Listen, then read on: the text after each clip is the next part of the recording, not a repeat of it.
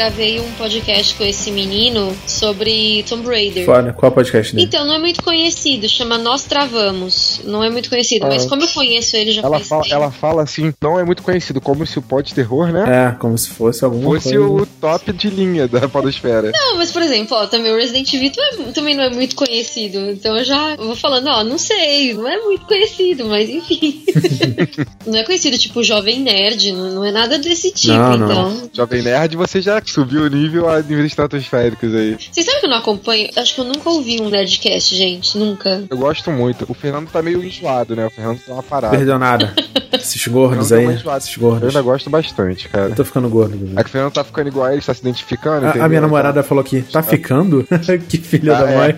Caraca, que grosseria. Ai, meu Deus do Tem que céu. voltar a emagrecer, porque senão também tô a pouco eu tô É, assim. ela falou que que bom que eu não sou o único gordo da gravação, tem o Rodney. Porra, mas eu pareço bem menos gordo que você. É porque você é alto. Eu Gente, estamos nem- todos gordos, mas é que É comer é muito bom. eu peso bem mais que você. Fala né? pra Monique qual é o nosso programa de domingo. Cara, a gente, a gente vai pro rodízio de costela do Applebee's, cara. Nossa. Ah, meu comer é mó bom. All you can eat ribs. Tipo assim, você paga e come o quanto você quiser de costela, batata e milho Nossa. inteiro. Quanto você quiser, quanto você quiser. Tipo Caramba. assim, não é barato, né? Tipo 70 conto quase. Com refil de sucos, né? Refil não, de refil suco. é por fora, não tá no refil, não tá incluso nisso não, Tá tá? sim, pô, tá sim. Tá? 70 Ah, reais já, já com bebida. Eu só vou porque eu tenho casamento pra fazer amanhã. Que se eu não tivesse casamento, eu não iria gastar esse dinheiro, não. Eu falo, eu quero voltar pra academia, pra voltar a malhar e tudo mais, mas é porque eu quero continuar comendo o que eu gosto, não pra eu parar de comer. Mas se eu não gostasse de academia, eu parava de comer, mas eu não gosto de parar, eu quero só manter ali, ficar de boa. Não, eu, eu gosto de comer, não tô nem aí. Dane-se. Paciência. Pô, Monique, tu fala como se você fosse gorda, né, cara? Da magra É. eu também não sou, pela minha altura. Mas mulher magra, mulher magra é feio. É, ele não gosta. não gosto de mulher magra, acho feia.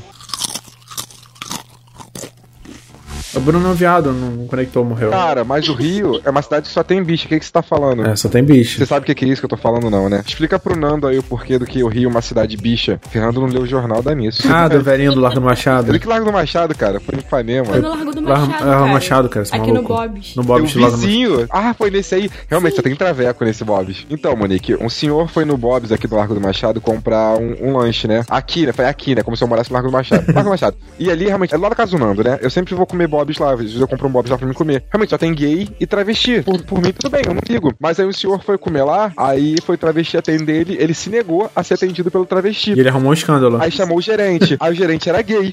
Aí o gerente ficou bolado e falou que era homofobia e chamou a polícia. Quando chegou o policial, o policial também era gay. Aí ele foi e falou: Ah, só tem bicha nessa cidade. O cara foi preso. Foi preso por desacato à autoridade E homofobia. por homofobia. Bizarro, né, cara? Ele perguntou pro policial, só tem bicha nessa cidade? Sensacional. Devia ser vizinho do Fernando, cara. Quero mais é que tenha mais bicha mesmo, mais mulher pra mim. Mentira, gente, tô namorando. Que horrível, cara. Como é que você fala isso pra mim, Fernando? Eu não falei nada.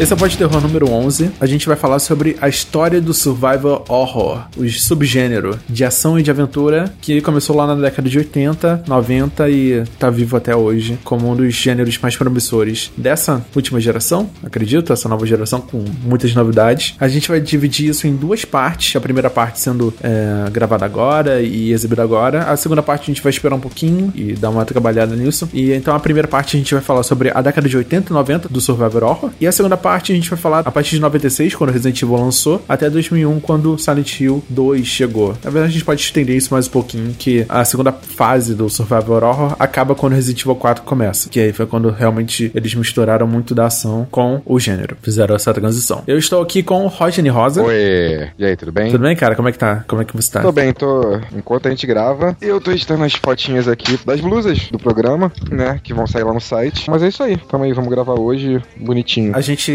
tirou as fotos, né? Fez uma sessão de fotos pra vitrine da camiseta Survivor the Horror. E o Rodney Rosa fotografou e editou as fotos, ficaram maravilhosas, com os modelos maravilhosos. Foi bem legal tirar essas fotos. Falar pro RD aqui. Comemos muita pizza. Falar pro RD que você chamou ele de maravilhoso. Pô, o cara é forte. Pena que ele é baixinho, né? É. Mas ele dá uma enganada. é que ele é baixinho. Caraca, o que, que você tá fazendo, Fernando? Cara, eu quero vender. quero modelos bonitos. A gente conseguiu duas pessoas tatuadas bonitas de foto e ficou bem legal as fotos. Acho que vai dar super certo. Rucksack E também estamos aqui com a Monique Alves, do Resident Evil Database, como convidada. Olá, Monique, tudo bem? Olá, de novo, tudo bem, vocês? Ah, a gente tá ótimo. Tão cedo, né? Você participou do episódio 9 com a gente sobre o Resident Evil Gaiden. Isso, é Gaiden. Acertei. Ai, acertei. Foi um dos episódios mais baixados. Realmente teve uma divulgação muito legal. O pessoal gostou bastante. Muita gente não conhecia esse jogo e foi bem legal a recepção. Não, ficou muito legal mesmo o programa. Eu gostei pra caramba de falar de um jogo tão obscuro, né? Como o Gaiden, que a gente falava Gaiden. Aham, eu falava Gaiden. Não, É, eu não é, ele falava Gaiden, né? Eu não falava Gaiden, Não, não. antigamente eu falava, até eu Ah, descobri você que falava. é Gaiden. Então, é legal, assim, que o pessoal acaba descobrindo um pouco mais sobre esses títulos, né? Só que a gente tem que fazer dos conhecidos também, hein? a, gente tá, a gente tá se preparando. A gente tem mais um sem Me falta. chama, me chama. Só dá pra fazer com você, então não tem jeito. Estamos aqui também com o Bruno Dias. Se apresenta aí, E aí, querido. galera, tudo bem? Eu sou o Bruno Dias, desenvolvedor do Slipstream DX e também pseudo-escritor e tô sempre participando aqui da parte do Pode Terror com a galera. O Fernando sempre tá me chamando aqui. Muito obrigado de novo por ter me convidado, Fernando. Nada, cara, que isso. Muito obrigado por você estar aqui, Bruno. E a sua presença é sempre bem-vinda, cara. Obrigado. Agradeço muito. Vamos começar então falando sobre o que é o Survivor Horror, o que é esse gênero, os elementos dele. Depois a gente parte pra história e aí a gente vai comentar basicamente o jogo, o que ele inovou, quais elementos chamaram a atenção na época e, e a gente vai evoluindo de jogo pra jogo, beleza? Então acompanha com a gente e é isso aí. Jill, a lockpick. It might be handy if you, the master of unlocking, take it with you.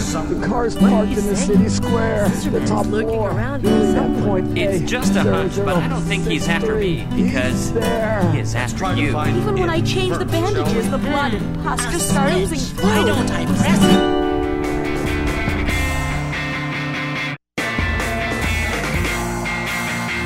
Survivor Horror é um subgênero da ação e da aventura. Ele foca principalmente na sobrevivência do seu personagem principal. O Survivor Horror veio proveniente da narrativa do horror com a mistura da exploração e da aventura, né? Então, muitas vezes você tem um personagem que é sempre isolado, é um personagem que ele tem muito menos poder do que ele deveria ter para combater as situações que ele tá combatendo Recursos. os recursos, isso. Menos recursos, menos poderes, velocidade limitada, vida limitada, possui limitações que causam uma dificuldade no cenário que ele vive. E também, geralmente, é incentivado a evitar o combate, ou o foco não é realmente o combate, sim a história no geral. Esse gênero é um pouco complexo, né? Porque ele engloba jogos tão diferentes, ele não é definido por uma mecânica específica, mas sim por um todo o contexto, né? O contexto do jogo, o design do jogo que faz ele ser um survival horror ou não, e não elementos específicos, tão específicos. O que é survival horror pra vocês? O que vocês reconhecem? Survival horror. Eu acho que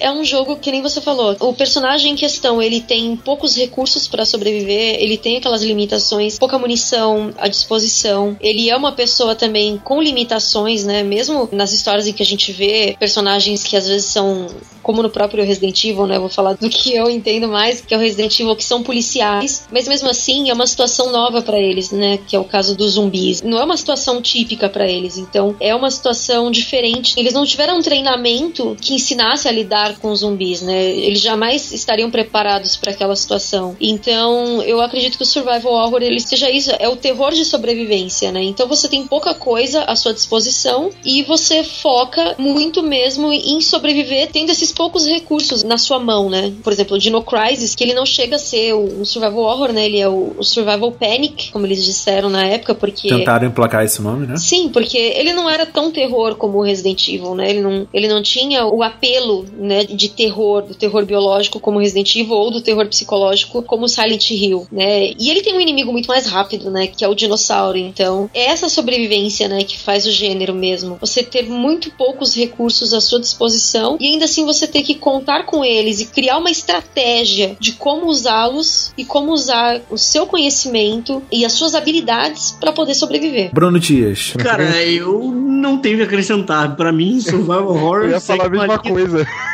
não segue uma linha exatamente igual que a Monique falou, então não tenho o que acrescentar, cara. Ó, o fato de você se deparar com uma ameaça que parece ser alguma coisa que não tem como resolver e que você tá simplesmente condenado e a única coisa que você pode fazer é tentar sobreviver o máximo possível. Talvez isso seja indicado um indicativo de survival horror. Rodney, alguma característica que é comum em todos os survival horrors? Eu ficar com medo. Você fica com medo. Sim, é, o é Survival Horror, ele, ele importante cria pra mim. tensão. A facilidade de morrer seria isso. Não porque eu não morro fácil. Sustos, de repente. É porque eu corro muito, eu sempre fico com medo e corro. Eu nunca vou, eu nunca tento. Eu tento não morrer o máximo possível, só isso. Então essa coisa de, tipo, sempre tentar evitar o combate, né? Sempre tá se É, defendendo, sempre fugi, eu sempre fugi. se preservando, é o nome, eu Pode acho. ser, exato. Eu queria destacar um, um elemento muito comum, quase todos os jogos Survivor Horror, que é o de solidão. Quase sempre o Survivor Horror, o gênero, ele torna você um personagem solitário, no sentido de ter quase nenhum NPC pra você conversar ou interagir. Tanto que a maioria dos jogos de Survivor Horror, a história é contada por meio de logs e, e arquivos, entendeu? De diversas maneiras, pequenos vídeos, pequenos textos, mas nunca por pessoas, ou muito pouco por pessoas. Você, na verdade, acaba descobrindo muito sobre a vida dessas pessoas pelos arquivos que você vai encontrando, as páginas, os livros, e isso dá um senso de isolamento, né? Isolamento é- seria a palavra ideal. Fica melhor do que solidão, no caso. Isso, é um isolamento que realmente é uma coisa que te pressiona a, a continuar jogando. E foi uma coisa que acabou meio que com o Survival Horror também, foi o fato do co-op, né? Que colocou Sim. um parceiro. Então você acaba perdendo muito da experiência do terror e desse isolamento, daquela tensão também e do desespero do Survival Horror quando você tem um parceiro, né? Citando Resident Evil novamente, a gente às vezes encontra, por exemplo, um NPC, só que assim, a gente pensa, ah, legal, agora ele vai junto comigo, né, pra me ajudar. Não, não, ele fala, ó, então tá, a gente se separa, eu procuro ali, você procura aqui, cada um segue o seu caminho e fim de papo. Até por limitações mesmo dos consoles da época, né? Não tinha como colocar um parceiro muitas vezes. Então, essa limitação contribuiu pra criar o gênero. Então, hoje, essa possibilidade do co-op acabou estragando muito essa definição do isolamento e acabou com esse fator também, acabou com esse elemento que dava essa identidade, né, pro gênero. Agora eles tentam voltar, né? Você tem vários jogos voltando com esse isolamento, né? Principalmente nessa nova leva de jogos pra PlayStation 4, pra Steam, os indie games principalmente, onde eles tentam retornar com esse isolamento, esse personagem individual. Sim, é que assim, antes estava muito em plataforma indie, né, os jogos de survival horror. Depois que os jogos passaram mais pro lado da ação e do tiroteio e cada vez mais frenéticos, o survival horror ele acabou caindo meio que nas desenvolvedoras indie, então veio o Slender, vieram inúmeros Nésia, jogos penumbra. inúmeros jogos. E eles acabaram fazendo com que as grandes desenvolvedoras voltassem com o gênero. Agora, The Evil Within, o Alien, a Isolation, que, meu Deus do céu, gente, eu testei esse jogo e. Gente. É sinistro. Eu, eu, olha, eu é joguei. desesperador, cara. Eu testei duas vezes ele e me deu desespero. Na segunda vez que eu morri, eu falei, eu não quero mais saber desse negócio, sabe? Caraca! Você Não. testou com Oculus Rift? Não. né? Pior que não. Imagina se eu tivesse testado com óculos. Só que sem é, o óculos eu tava pirando. É, tem pra Oculus Rift. Cara, deve ser ainda mais desesperador. Imagina a situação de você realmente estar se vendo na nave. Não deve ser muito maneiro. Eu quero muito ver isso ainda. Não, é, é muito absurdo. É, é realmente uma sensação de que você é a pessoa mais impotente em uma situação extremamente assustadora e desoladora que você poderia passar. Então, eu acho que o Survival Horror ele tá voltando com tudo agora, com esses jogos que a gente citou. Tem o, o Bloodborne também que tá vindo, o The Order também, que parece que são franquias novas. Agora o Silent Hills, né, com a demo do PT. Nossa senhora. É mesmo, É, cara, que jogo, cara. Que jogo, não consigo eu ele Infelizmente, eu não joguei, mas olha, gente. O Bruno tem. O Eu Bruno tem. tenho, tava jogando aqui. Era. A cada 5 segundos eu tomava um susto. Eu gritava. E acordava É, era também, bem consequentemente. Para de jogar isso, cara. Não era muito maneiro. Não é Porque saudável. Imagina a cena. Sabe quando você morre, no caso, na demo? Que vê uma mulher e do nada enforca você? Não, não, eu não joguei, eu não ninguém joguei- jogou. Eu vi, mas eu não joguei também. Você chegou a ver o vídeo, né? Não tem uma hora que aparece uma mulher sem o olho, com os dentes podres, te Que ela enforcando. fica balançando? É, Aham. então, pois é. Quando você morre, ela aparece simplesmente do nada e no canto mais escuro possível. Aham. Jesus. Não é muito maneiro.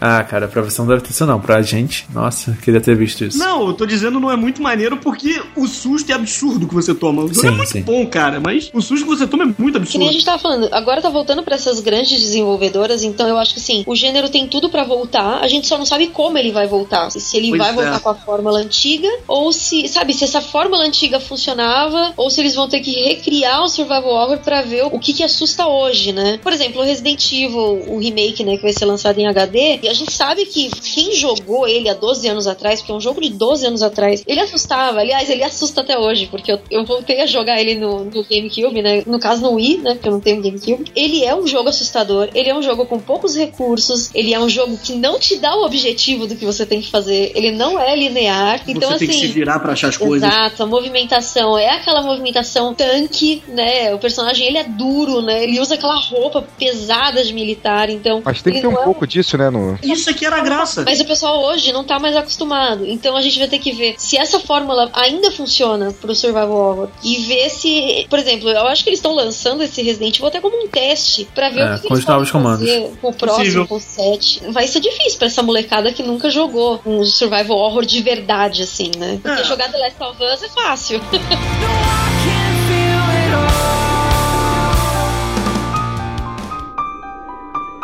cortando um pouco sobre o futuro do Survival Horror, a gente queria, na verdade, era voltar, buscar um pouco da raiz da coisa toda, né? Buscar onde é que essas ideias todas começaram, quando é que você saiu dos livros de RPG, das aventuras dos livros e começou a tentar inserir isso numa tela, né? Na sua televisão de casa. Eu poderia ter começado com diversos jogos, né? Que foram os pais do Survival Horror. Muita gente fala que foi o Resident Evil em 96, muita gente fala que foi o Alone in the Dark, né? O primeiro jogo de terror totalmente 3D. Vovô, né? E tem gente que foi ainda o mais antigo, Sweet Home, que foi o jogo onde o Resident Evil ia ser baseado. Mas em 2002, Christopher Butler escreveu uma coluna chamada Hall of Fame na antiga e finada GameSpy sobre o jogo Haunted House de 1981 para Atari 2600, aquele antigão de madeira. E em 81, esse jogo chamado Haunted House para Atari, ele tinha diversos elementos que já tornavam ele digno do gênero survival horror naquela época. Foi a primeira tentativa realmente reconhecida por esse jornalista. E a partir daí, diversas fontes, diversas revistas e artigos começaram a apontar o Haunted House como o primeiro survival horror da história. Então você pode falar que ele tem um tema macabro. Quem quiser saber mais sobre o jogo, a gente tem o Pode Terror número 3. Foi um, um episódio todo dedicado ao Haunted House. Mas você invade uma casa abandonada, onde um velho senhor morava lá e ele faleceu. E ele largou o casarão. Então você tem que entrar no casarão, pegar e recolher pedaços de uma urna. E quando você pegar esses pedaços de uma urna, você tem que sair da casa. É bem isso. E para você fazer isso, a casa toda escura, você tem que acender um fósforo. Quando você acende fósforo, ele tem um tempo e você pode enxergar os itens. E aí quando você enxerga os pedaços da urna, você junta elas e depois foge pela primeiro andar. O jogo ele é dividido em quatro andares, cada andar com seis salas. E as salas são interligadas com corredores e portas. Então o jogo são nove níveis de dificuldade. No nível 1, toda a casa está iluminada e as portas estão destrancadas. No nível 9, as peças da urna aparecem em lugares aleatórios. Você precisa de chaves para abrir as portas dos corredores e diversos inimigos te perseguem. Só uma listinha rápida de, de checagem que o Christopher fez naquela época. O Haunted House tem um tema macabro? Sim, ele tem. Você precisa coletar itens? Sim, você precisa coletar a chave, os pedaços da urna e um cetro mágico para espantar um fantasma se você precisar. Ele tem uma variedade de monstro? Ele tem. Ele tem um fantasma, tem uma aranha que anda em movimentos diferentes É. e um morcego que parece um croissant. É verdade. Todos eles se comportam de formas diferentes. Eles, ah, o fantasma passa pela parede, a aranha te persegue, o morcego anda em zigue-zague, tipo um boomerang. Tem salas inacessíveis até você conseguir certos itens. Checado. É, você precisa de uma chave para entrar nelas. Que às vezes você pode acessá-las ao encontrar rotas alternativas. Também checado. Você pode dar a volta por uma escada e não precisa assim da chave para abrir essa porta. Então, ele considerou isso como o primeiro survival horror oficial, assim, original da história. E eu não posso discordar dele porque o jogo é assustador no sentido de quando você sobe uma escada, você dá de cara com um fantasma na sua cara e você tem que correr do outro lado. E no episódio do Pós-Terror 3, o Rafael Jacaúna jogou o jogo enquanto eu explicava pra ele como é que funcionava e ele levou vários sustos, foi bem engraçado. Tem toda a sonoplastia, ficou muito legal. Isso tudo me fez lembrar que talvez esse gênero do survival horror possa ter sido influenciado também por esses filmes, né, do início da década de 80, fim da década de 70, que são os filmes de cabana. Você tá numa casa que você geralmente você não conhece porque você precisou entrar nessa casa por alguma razão, porque sei lá, você ficou sem gasolina ou porque você foi tirar férias e você se perdeu, enfim, você sempre acaba entrando em uma casa que tem ou algum passado macabro ou ela tem algum elemento, alguma ligação com o sobrenatural, enfim. Mas talvez, talvez, eu digo talvez, né? Porque na verdade a gente não sabe. Mas talvez esses filmes tenham influenciado de certa forma o survival horror, porque a gente vê que uma coisa que tem muito, ainda mais esses primeiros jogos da década de 80, geralmente é uma casa que você não conhece, que você entra e você tá totalmente perdido ali que geralmente ela tá abandonada e aí você vai descobrindo o passado dessa casa ou a ligação dela com o sobrenatural ao longo da história. Então ele também cria essa narrativa. Então isso me fez lembrar do Evil Dead, né, que é a morte do demônio. You bastard! Why are you torturing me like this? Então me fez lembrar bastante desse filme. é justamente também de 1981, né, do filme do Sim. Sam Raimi. Então não sei se é uma coincidência ou se é realmente um fato, mas eu achei legal a gente citar de repente essa possível ligação, não sei. A gente sabe que cinema e, e games sempre andam juntos, então A gente pode citar, principalmente na década de 80, quando o Atari explodiu, diversos filmes estavam sendo produzidos. O gênero se chama slasher, é o gênero do filme, né? São filmes da Sexta-feira 13, do Jason, do Massacre da Serra Elétrica. Ed Kruger. The Burning. The Burning foi um dos filmes que influenciaram o Clock Tower. Uma série de filmes onde diversos atores começaram, né? O próprio Johnny Depp, ele começou no... Foi um dos, um dos adolescentes morrendo no filme Ah, do... isso, isso eu sei. Mas... Ah, Kruger, isso. né, do Fred Krueger. É, o Fred Krueger. 13. é do pesadelo. Isso. É uma série de filmes que era muito voltada pra acampamento, jovens, sexo, muito nudez. Nunca faça sexo na floresta, o Jason vai te matar, alguém vai te matar.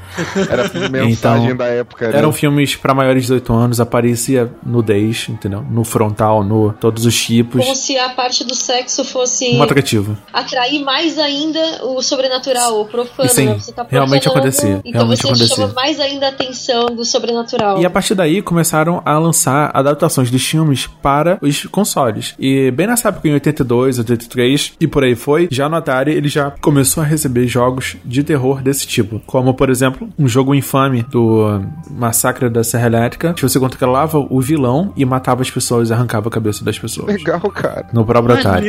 Eram jogos, não era survival horror ainda, porque ele só pegava a temática dos filmes de terror e explorava uma violência, entendeu? Não tinha quebra-cabeças, não tinha nenhuma tentativa de, tipo, evitar a luta, não, não era isso. E a coisa toda foi se evoluindo até chegar no Nintendinho, né, que foi bem mais pra frente. Nos computadores, porque os computadores sempre foram mais avançados que os consoles, depois no Nintendinho, que foi uma porta de entrada para diversos jogos desse gênero. Eu queria só citar o Maniac Mansion do computador,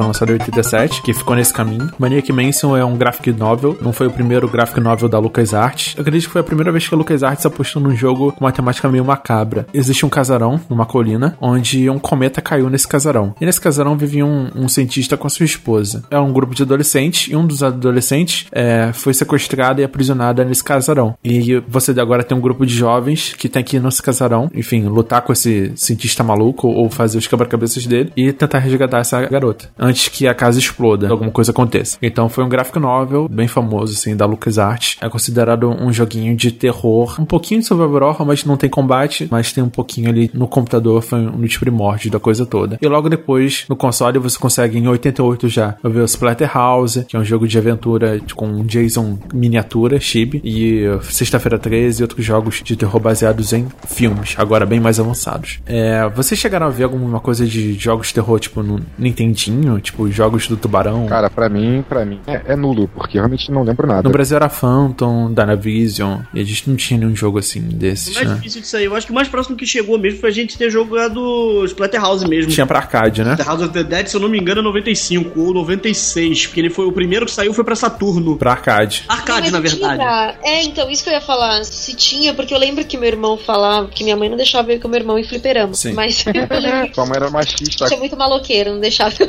ir.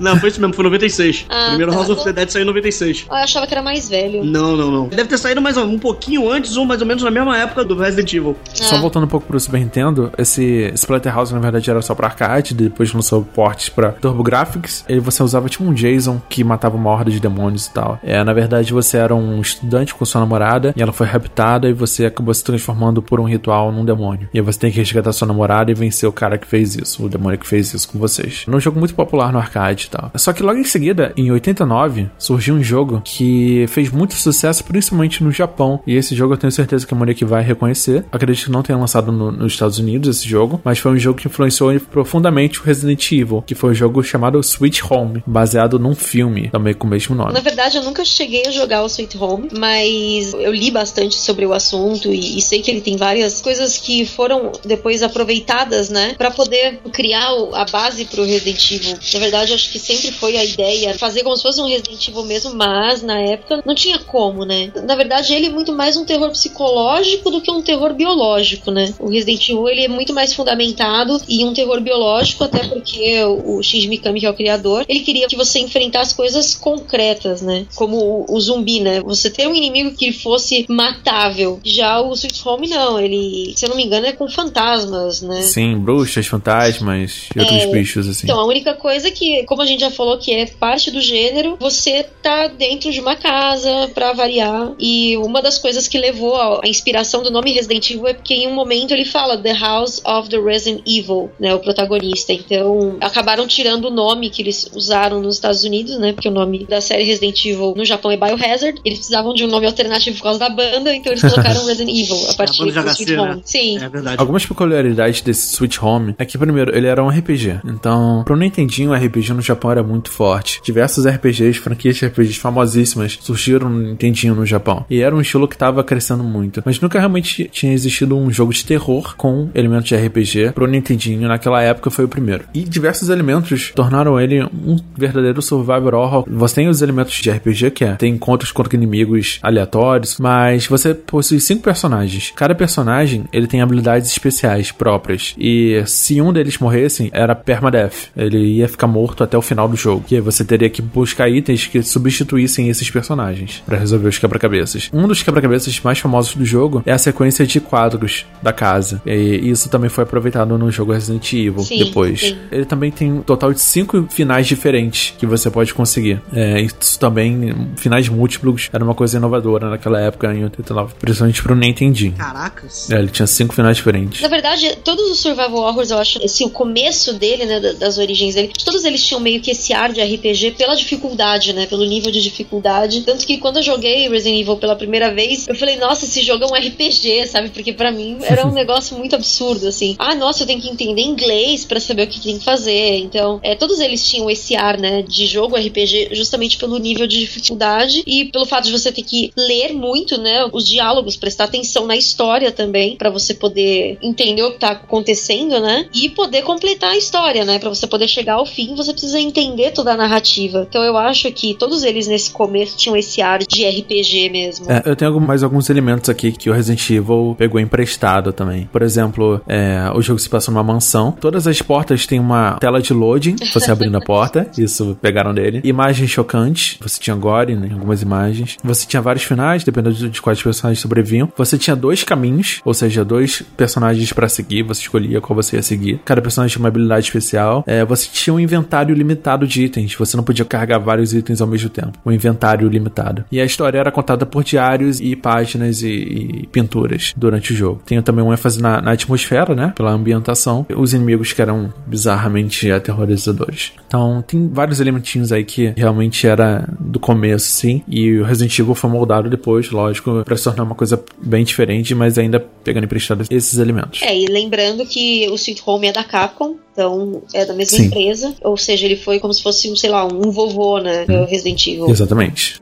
Ainda em 89, esse jogo eu só vou comentar por desencargo de consciência, mas porque ele não foi um jogo nem um pouco conhecido, não foi um jogo vendido, famosíssimo e Porque tal. senão depois vem os haters só, "Ah, você não falou daquele jogo. É, sim, é. Porque na verdade, a primeira vez que foi identificado um survival horror do jeito que a gente conhece hoje em dia, com todos os elementos possíveis, foi no jogo chamado Project Firestart, desenvolvido pela Dynamics em 1989. Esse jogo, esse Project Firestart, a princípio ele era um jogo de ficção científica num cenário parecido com Alien, então não tem muito mistério, é um jogo de alienígena e ficção científica. Mas é, ele foi desenvolvido de uma forma que os jogadores tivessem uma experiência quase completa do survival horror. Primeiro, você tinha munição totalmente limitada. Você tinha uma balança entre ação e aventura. Toda a arma, ela era muito fraca. As armas eram fracas. E o personagem principal, ele era muito vulnerável. Tinha esse sentimento de isolamento, que a gente falou no início do episódio, que ele não tem mais nenhum NPC, todos os NPCs foram mortos. A história é contada por via de jornais e, e textos e tal. Tem a violência gráfica quando você morre. E a música, isso era um elemento presente no jogo, por ele ser de computador. A música, ela mudava conforme os elementos da tela, o que acontecia. Ou seja, aparecia um vilão, aparecia um chefe, aparecia alguma coisa, você estava com pouca vida, a música mudava durante o jogo. Então, todos esses elementos definiram, assim, o esse Project Firestart como um verdadeiro ícone do Survivor, apesar do próprio produtor dizer que odeia jogos de terror, odeia o estilo, e fez com a intenção de fazer um jogo tipo Alien, porque fazia sucesso, chamava atenção na época. Eu acho que a gente pode comentar sobre a questão da parte de som, né? Porque eu acho que o som, né, a música ou a ausência dela são fatores muito importantes, né, para criar esse esse ar de tensão também, né, essa atmosfera assustadora do survival horror. Até mesmo o som dos passos, muitas vezes, né? E não precisa de música nenhuma. O som dos passos ecoando, né, é o suficiente para você faltar ter um, um ataque cardíaco durante o jogo. Som de passo me lembra Alone in the Dark. Um dos jogos que veio com isso também. O que me incomodava só no Alone in the Dark era aquele gráfico, aquele cara, aquele bigodinho, aquela roupa verde.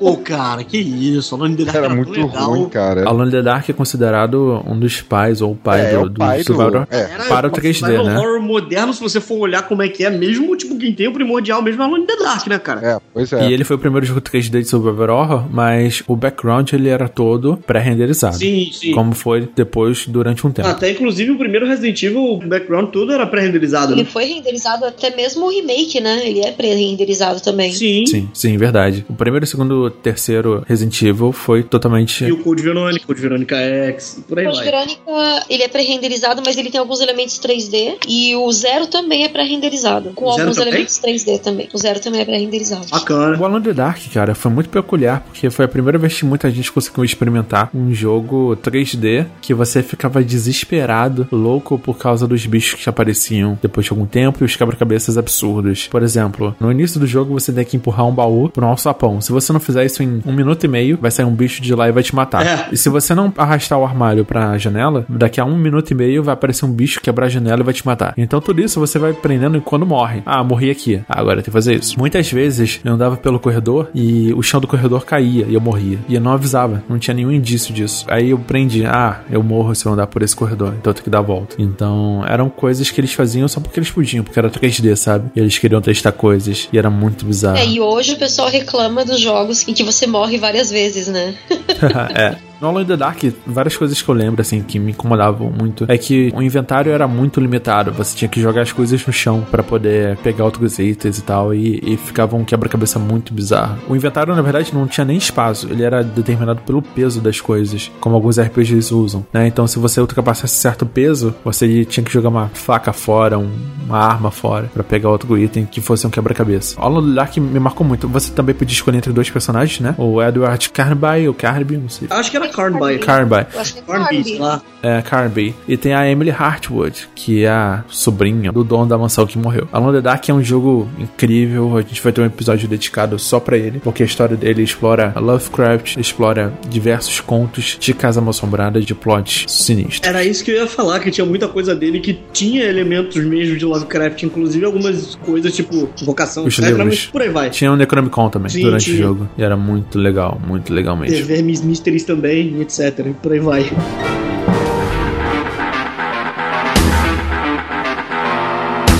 Em 93, a gente teve o Doom, que inovou absurdamente o gênero no sentido da primeira pessoa. E a partir daí, todo mundo queria imitar o Doom. O que, que era o Doom, gente? Um era o seguinte: você é um mariner, né? No caso, um cara do exército, impedir o spawn de criaturas do inferno que foram liberadas de lá de dentro da base para que evite que elas venham pra terra e voltar em segurança. Isso é o primeiro Doom. Esse Doom popularizou demais o gênero de primeira pessoa, né? Você tinha monstros absurdos que soltavam magia, e você tinha uma serra elétrica como arma, que saía sangue dos monstros quando você se aproximava. Ele usava um gráfico completamente 3D, porém os inimigos eram sprites. Então ele inovou bastante com a sonoplastia dos inimigos morrendo e, e você atacando eles. É um jogo muito memorável, assim, É. e principalmente pela temática, por causa dos inimigos eram muito memoráveis. É verdade. De horror, né? Lembro até hoje da maldita almôndega voando na minha cara querendo me soltar bola de fogo. Isso era uma môndega gigante. Almôndegas, cara. Você não vai me dizer que aquilo era outro bicho. É. Uma coisa que foi muito bacana é que, tipo, na verdade, quem começou essa história toda foi o Wolfenstein, né? Um jogo 3D, foi todo mundo, uau, Wolfenstein 3D.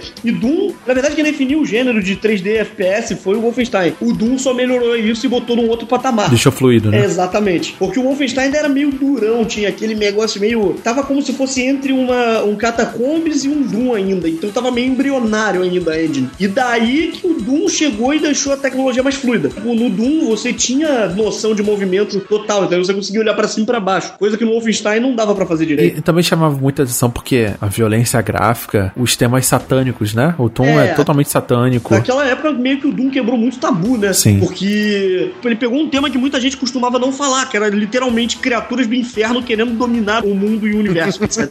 Sim, é exatamente Eu isso. tô rindo só, porque realmente era isso. Ele tinha um gore muito grande, né? Os inimigos, além deles já serem nojentos e asquerosos, depois que eles morriam também, eles viravam tipo uma gosma vermelha, assim. Uma Isso, eles ficavam mortos no chão. É, alguns negócio explodiam literalmente, né? Você via as vísceras deles pulando pra Sim, fora. pra fora, né? Então ele tinha um gore muito grande, né? Uma coisa que Tinha. ele inovou bastante também, porque apesar dos outros terem gore também, até mesmo pela capacidade gráfica, né, da época, não tinha tanto, mas o Doom já começou nojentão mesmo, né? A partir do gore. Sim, É, desde o não, começo. ele, tipo, ele jogava na sua cara, por exemplo, não tem frescura, aqui vai ser violência, É. ele jogava na sua cara. Não, você tinha, você tinha uma serra elétrica à sua disposição. Já Né? dá pra ver que é nojento aí, né? Sem Então, contar que enquanto você matava os inimigos com a serra elétrica, você via a cara do soldado de satisfação de estão matando você com um sorriso Exato, maldito na cara, gosto de matar, né? Isso era algo. chocava muito, né, na época. Sim. The Seventh Guest é um jogo de quebra-cabeça lançado em 1993 pela Virgin Games, cara. Foi um dos primeiros jogos lançados em CD-ROM. E por que ele foi lançado em CD-ROM? Porque ele usava FMVs, O motion video. clips de live action como parte da jogabilidade. Essa foi uma época triste, hein, cara. Foi. Você usava atores em fundo verde, fazendo toda a encenação, todos os personagens durante o jogo. Eu achava que isso era o futuro da parada, Deus me livre. Hoje em dia a gente dá risada, mas na época era uau, cara! Né? Eu achava o máximo. O jogo se passava numa mansão, né? Que você tinha que ficar fazendo todos os Pra quebra-cabeças. variar, né?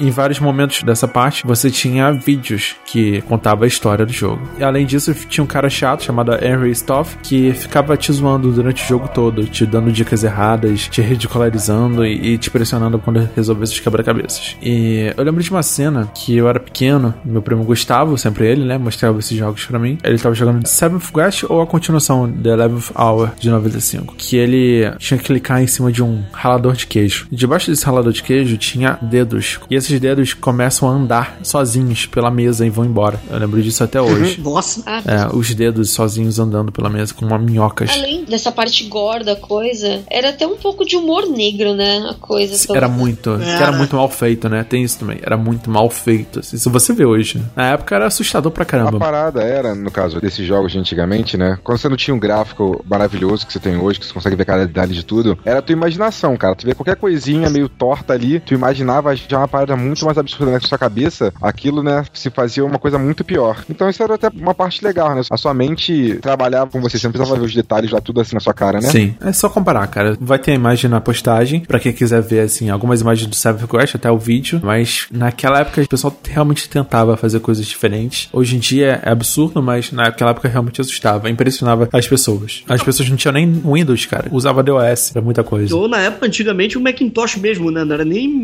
OS X, era Macintosh Operational System na época, né? E na época já era lindo o gráfico, você já ficava babando, né? E Verdade. aí você olha hoje e fala, credo, que tosquice, mas na época era, o- era o supra-sumo, né? Pois é. Mas, assim, eu só tô comentando do Seventh Quest porque ele, na verdade, foi uma premissa pra um outro jogo muito mais icônico, que fez até bem mais sucesso que ele, que foi o Fantasmagoria. E o Fantasmagoria, ele foi um jogo de CD-ROM lançado pela Sierra Online em 1995. A Sierra fazia milhões de jogos point-clicks, famosíssima por diversos jogos de graphic adventure. E esse jogo fez história porque é um jogo de CD-ROM lançado em 7 CDs. Imagina em 95 você comprar um jogo que tem 7 CD-ROMs pro jogo. Putz. Qual é o grande lance desse jogo? Ele é totalmente motion video. Todas as interações, todos os cenários, tudo era pessoas no fundo verde. E aí existe uma cena 90, um dos finais ruins do jogo, tem uma cena de estupro. Nossa, Em gente. 95 foi tipo explosão de cabeça de governos. Por exemplo, ele foi banido da Austrália e várias lojas dos Estados Unidos recusaram a vender esse jogo. Muito grosseiro pra um jogo de videogame, porque até então um jogo de videogame era pra garotada. E é um jogo que você só controla os personagens, os itens com o mouse, entendeu? Então, o único que você faz é clicando nos itens, na verdade. Você não pode nem escolher os diálogos, porque os diálogos eram automáticos. Você só tinha vídeos, vídeos, vídeos e você escolhia as opções, mas o diálogo você não controlava. Vou deixar um link aqui na postagem, que é um programa da Flávia Gazi falando sobre o Fantasmagoria, falando sobre esse jogo, mostrando várias cenas do jogo e ela explica vários detalhes sobre Fantasmagoria, se você quiser dar uma olhada. Fantasmagoria, por acaso, é uma banda de J-Rock muito boa. Ah, é verdade. Já acabou faz tempo, mas era muito boa. Volta que Você- saque! Vai ser a trilha sonora aqui né, dessa parte do episódio.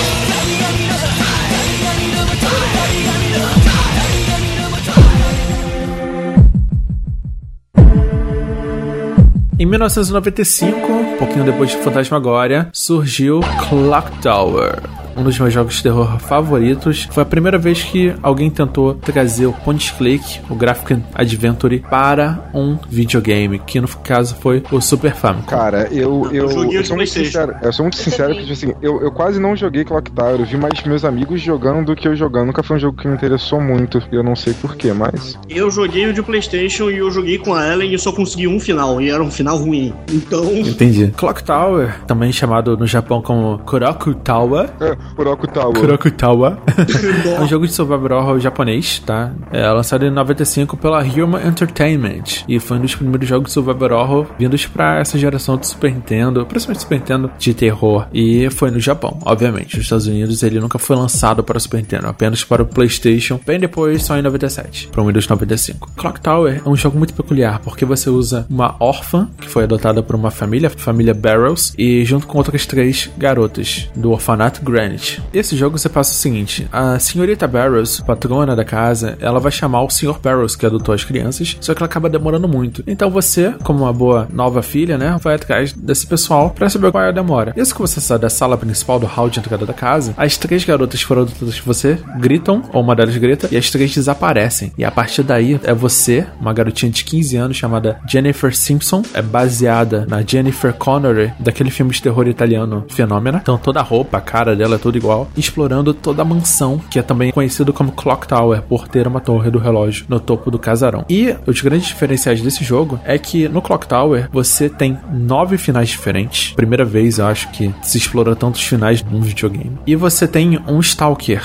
É o início da era dos Stalkers. Ou seja, é um vilão imortal que não pode ser derrotado, apenas atordoado, e vai te perseguir durante todo o jogo. E vai aparecer em ações pré-determinadas, mas também vai aparecer em ações aleatórias. Esse foi o começo, assim, de um aprofundamento do gênero, onde você é uma protagonista sem defesa alguma, além de explorar a casa e se esconder. Isso foi muito marcante, assim, pra época, e se repetiu no Clock Tower 2 e no outro Clock Tower, o Flying Head, o Pra Demon variar, Head. você morria pra caramba, né? Pra variar. Sim, muito. Você não tinha save. Era um jogo que você não tinha save. Mas dois dos finais você podia fazer em menos de 5 minutos, que era tentar fugir da mansão de carro. Não dava muito certo porque o Seasonman, que era o vilão, ele tava no banco de trás, então não adiantava muito. Você ia morrer de qualquer jeito. Ou seja, não tem um final feliz. É. Os finais modificavam baseados nas coisas que você via e nas coisas que você não via. Então, se você não explorasse a sala da biblioteca e você não encontrasse um corpo da sua irmã, ela nunca teria morrido. Então, ela ia aparecer mais pra frente do jogo. Então, esse era um dos sistemas que penalizava você por explorar a casa. Isso era muito diferente, muito sinistro pra época. E aumentava também o replay, né? O fator replay do jogo também, porque você acabava podendo ter várias possibilidades durante o jogo e não ficava só aquela mesmice, né? Você podia jogar várias vezes e fazer coisas diferentes. Exatamente.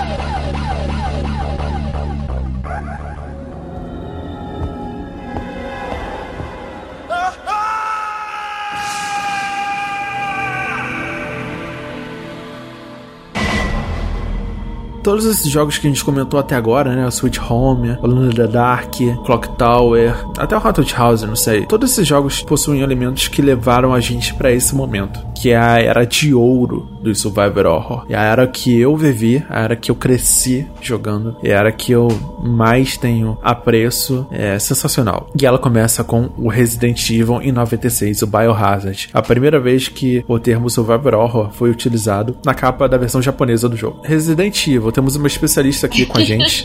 eu já ia começar a falar.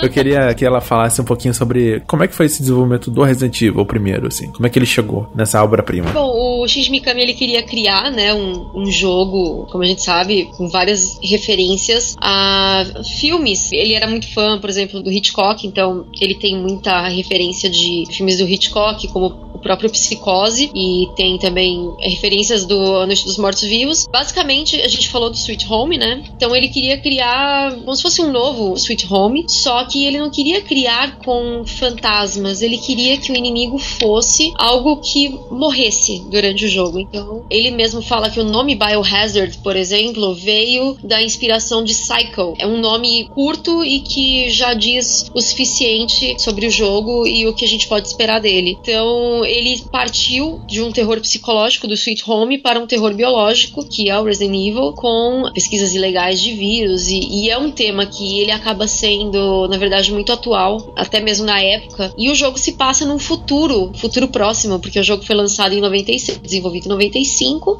e ele se passa em 98. E a gente vê a história do jogo também se passando dentro de uma mansão, onde eles acabam descobrindo que ela é uma fachada para um laboratório da Umbrella Corporation. Que a gente também vê como algo muito possível de acontecer, né? Tanto que hoje o que tem mais falado, o que a gente mais vê o pessoal comentando em documentários e em filmes e, e essa temática zumbi de séries é o apocalipse zumbi mesmo, né? E é o apocalipse zumbi vindo através da criação mesmo de um vírus zumbi. E Resident Evil acho que colaborou bastante para isso, para a criação dessa ideia, né, desse conceito. Ele é muito memorável, principalmente por vários elementos que a gente pegava assim de assim que a gente começava a jogar, né? A não linearidade da exploração da mansão, tudo que a gente falou até agora sobre o Survivor Horror, ele aplica muito bem. Desde a música que ativa durante certos momentos do jogo, até munições extremamente limitadas, a inimigos com grande variedade de movimentos e estratégias. É um jogo que pegou o filme, né? Ele começa com um filme É, que é maravilhoso. Live action, né? A abertura é Isso. é live action.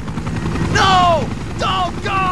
Porque tava muito na época. O de, bom e velho FMV, né? Aham. Apesar do Mikami morrer de vergonha até hoje daquela abertura, eu acho que ela é tão icônica. Ninguém teve coragem de depois tentar fazer. Porque qualquer um que fizesse, eles iam falar: ó lá, ó, tirou do Resident Evil isso aí, isso aí foi copiado. Entendeu?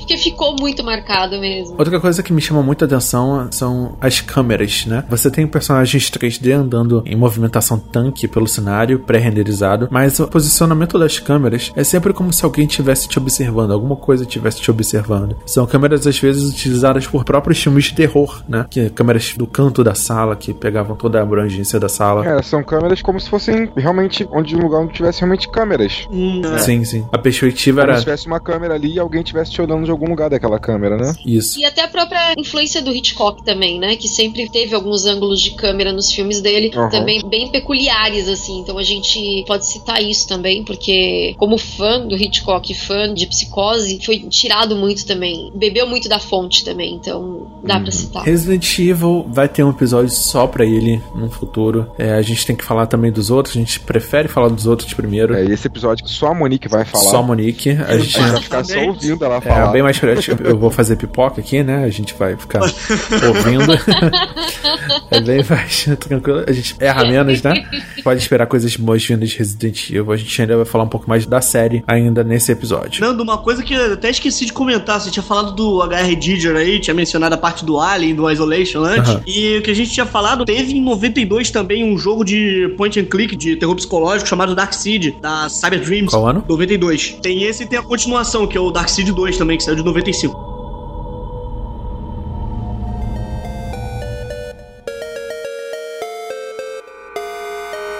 Ainda em 1996, existia um jogo chamado Corpse Party, desenvolvido totalmente para computador por um desenvolvedor indie. Quando eu falo desenvolvedor indie, imagina um cara em 96 desenvolvendo um jogo. Ele utilizou um software chamado RPG Maker Nossa! em 96. Na verdade, ele tinha participado de um concurso. Essa época, mais ou menos, aí foi a época que o pessoal começou a fazer seus próprios jogos também, né? Começou a pegar a historinha verdade. própria. No Japão. É, no Japão. E pegar a história de livros que eles gostavam e transformar em jogo com RPG Maker ou qualquer outro tipo de fazedor de jogos, né?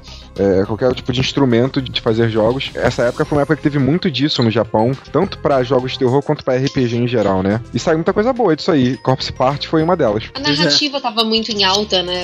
Os jogos Tava. com história estavam muito em alta. Só falar um pouco do Corpse Party. Em 1992, um grupo japonês chamado ASCII, ele lançou um programa, né, um, um software chamado RPG TKU, TKU para DOS, para um sistema japonês chamado NEC PC 9801. É um computador pessoal japonês. O Japão sempre foi entusiasta dessas coisas de computador e clubes de computador. Depois isso migrou para os Estados Unidos. E eles promoviam uma revista mensal chamada Login Softcom, onde desenvolvedores amadores eles podiam apresentar suas criações. E tinha tipo um concurso anual e as pessoas concorriam a prêmios em dinheiro. Então, no dia 22 de abril de 96, um jogo de aventura chamado Corpse Party foi publicado na edição de primavera, lá na Login Softcom número 6, e foi feito por um estudante universitário de 22 anos chamado Makoto Kedoin. Em 97, ele conseguiu o segundo lugar na competição Entertainment ASCII e recebeu cerca de 170 reais por isso. Nove anos depois, foi lançada uma versão para celular. Depois ele foi lançado para uma versão de PSP e foi onde realmente estourou, porque foi totalmente refeito. O Corpse Party é um jogo tipo RPG, Final Fantasy VI, bonequinhos 8 bits andando por uma escola abandonada, onde um grupo de estudantes fica preso na escola durante uma tempestade e eles fazem um pacto, porque uma das estudantes está indo embora para uma nova escola. E durante esse pacto, alguma coisa dá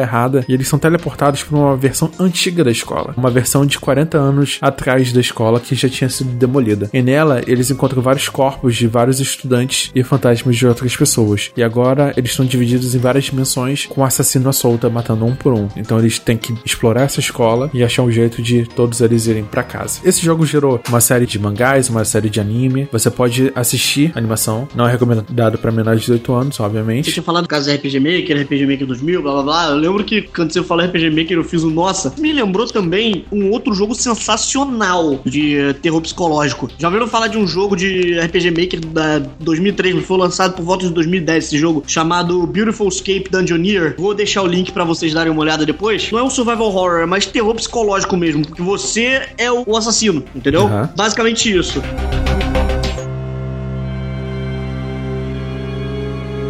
Resident Evil 2. Em 1998 surgiu então, finalmente, para o delírio dos fãs, Resident Evil 2, considerado por muitos o melhor da De série. longe, de longe, de muito longe. O que Resident Evil 2 melhorou em relação ao primeiro Resident O Evil? Resident Evil 2, primeiro que o 1 vendeu tanto, né? Ele, ele fez tanto sucesso que a Capcom se viu obrigada, nossa, que coisa, né? Que horrível, a fazer uma continuação. Se viu obrigado a ganhar mais dinheiro. É, nossa. viu obrigado a ganhar mais dinheiro. Que horrível, Nem gente. queria, que chato. Tem um lance de outras empresas começarem a querer fazer clone, né, disso. Ah, sim. É importante salientar isso que outras empresas olharem, opa, olha só. Exatamente. Se ganhar dinheiro, É, o survival horror, ele começou a se popularizar por conta do Resident Evil, né? Porque até então ele era um gênero um tanto quanto obscuro, né? Até mesmo pela restrição, né, da idade também dos jogadores. Então, o Resident Evil, bom, eu joguei com 11 anos de idade, então assim, já era um negócio que, sabe, já tava liberado geral assim o negócio, mesmo sendo um jogo proibido para menor, né, com censura e tudo. Mas ele popularizou muito o gênero justamente por vir numa plataforma bem mais acessível, que era o PlayStation. É, facilitou muito a vida de todo mundo, né? Depois saiu pro Saturno também. Tem muita gente que começou pelo Saturno e saiu para PC. Então ele vendeu muito, ele vendeu como água e a Capcom se viu obrigada a fazer uma continuação. Só que nisso também veio muita pressão para que saísse um jogo perfeito. E eles começaram a desenvolver o jogo sob a direção do Hideki Kamiya. O Kamiya começou a desenvolver Resident Evil 2, ele falou isso numa entrevista da Asks da Nintendo, que ele não tinha muita experiência como diretor. Então, quando eles começaram a desenvolver a primeira versão de Resident Evil 2, que foi conhecida depois como Resident Evil 1,5, porque foi cancelada, tudo que colocavam assim, ô Kamiya, vamos colocar não sei o que no jogo? Vamos. Kamiya, posso colocar não sei o que? Pode. Ele não conseguia falar não. Então, tipo, tudo que falavam, se quisessem colocar unicórnios no jogo, ele falava sim, vamos colocar, E aí o jogo começou a ficar muito zoado. Por isso, eles precisaram descartar e começar do zero. Tanto que muita gente criticou. Puxa vida, mas o 2 estava tão bom com a Elsa e com o Leon, que o jogo ia ser ótimo não sei o que, porque o jogo ia ter um monte de coisa diferente. Não, ele não ia. Ele, além da jogabilidade dele ser extremamente parecida com o primeiro, ou seja, não ia inovar em absolutamente nada, os gráficos também não eram grande coisa, e tudo aquilo que as revistas prometiam nos seus previews era uma baita de uma mentira, às vezes só para aumentar o hype da galera, ou então coisas que eles estavam, sei lá, de repente testando, ou ainda sendo mais realista, erros de tradução de entrevistas do japonês pro inglês e depois pro português. Então, é, realmente, a, a, gente se engana muitas vezes com declarações dos, dos produtores. Então, Resident Evil 2 acabou sendo descartado, essa versão do e-mail, quando ela estava pronta 70% do jogo. Sim, eu lembro. Eu tô maluco até hoje para poder jogar essa versão. Pode procurar e baixar, porque tem uma versão dela que é a Vanilla, que tá 40% pronta, e aí já dá pra ter um gostinho do que era o Resident Evil 1,5. Então, eu fiz até um review sobre isso, vou até colocar o link aqui. Eu testei essa versão, 40%, né? E eu falo sobre a diferença dela com o produto final, que é o Resident Evil 2. Mas voltando ao Resident Evil 2. Então a Capcom cancelou o jogo que tava 70% pronto e resolveu começar tudo de novo e trocar a personagem principal, que seria a Elsa Walker, que seria uma motociclista universitária,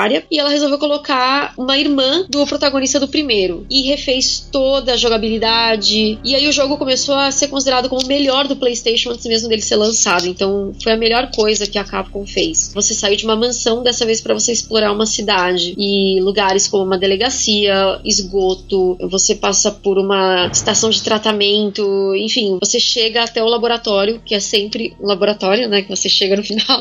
Resident Evil sempre acaba pois no é. laboratório. Vou ser sincero pra vocês, vou falar uma coisa. Resident Evil 2 foi o meu primeiro trauma de infância. Eu era muito novo, eu jogo muito, desde muito novinho, né? Eu jogo desde que eu tinha, sei lá, 4, 5 anos, graças ao meu pai. Eu já tinha, quando eu. Não sei se cheguei a mencionar isso antes. Eu jogo desde a época do Windows 3.11. Quando eu ganhei meu PlayStation, na época eu tava, tipo, sei lá, eu tinha 8 anos, uma coisa assim, por aí. Depois de um tempo, acho que eu tinha uns 9 anos, eu peguei Resident Evil 2. Foi o primeiro contato que eu tive com um jogo de horror mesmo. Eu fiquei sem dormir uns 3 dias, porque, tipo, no início eu não sabia o que fazer. Aí, como o Leon, coitado, morreu, eu vi aquela cena de todos os zumbis, tipo, o Leon caindo no chão e todos os zumbis vindo e atacando ele. Cara, eu desliguei o videogame na hora e eu fiquei pelo menos uns 3 dias sem querer, sem conseguir dormir direito. Com aquela cena na cabeça. Até hoje eu nunca mais esqueci. A coisa que mais me chamou na reação no Resident Evil 2 é o fato dele ter dois CDs. E ele possui quatro cenários diferentes. Seis. São dois com o Leon, dois com a Claire, um com o Hank e um com o Tofu, tô certo? É, são dois cenários com o Leon e dois com a Claire, mas eles, na verdade, eles são basicamente assim, Claire A, Leon B. Então, assim, o que acontece durante o Claire A, depois você vai jogar a versão do Leon, que é o Leon B. É a versão do Leon dos acontecimentos uhum. da Claire e vice-versa. E aí a gente tinha também os dois minigames, que eram com o Hank, que é o The Fourth Survivor, e a gente tem o Tofu também. Aí já é uma fuleiragem total da Capcom, de fazer uma brincadeirinha ali de colocar um queijo,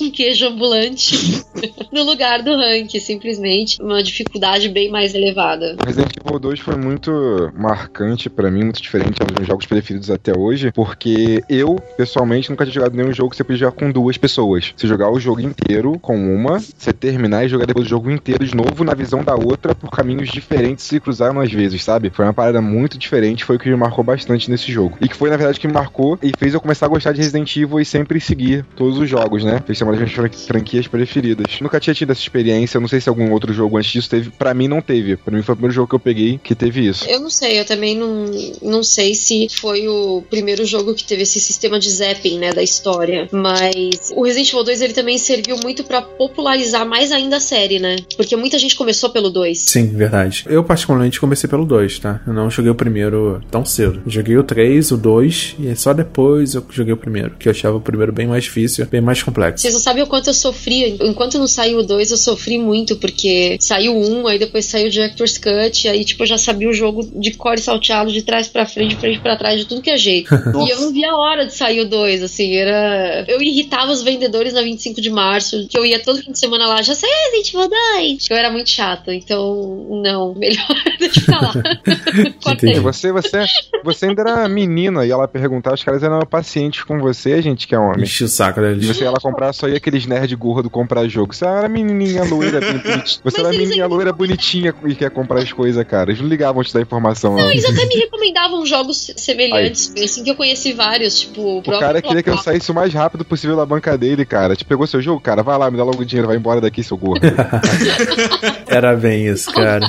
Era bem Tipo isso. isso aí. Eu tinha uma série de jogos, tenho, né, até hoje, uma série de jogos preferida, que é a do Dot Hack, que é mangá, anime, tem um monte de coisa do Dot Hack, né? E quando começou a sair um das sagas do Dot Hack, eu ia lá toda semana perguntar se o novo já tinha saído. O cara tava de saco cheio de ver minha cara já. Todas as bancas, na verdade, eu estudava em Nilópolis na época, tem um camelódromo, né, lá? Não tem mais, na verdade. E eu ia em todas as bancas, cara, toda semana perguntar se tinha saído o jogo. O nego tava de saco cheio de ver minha cara. Eu sei como é isso. Que Eu sei sacanagem. muito bem como é que é isso. Eu também sei.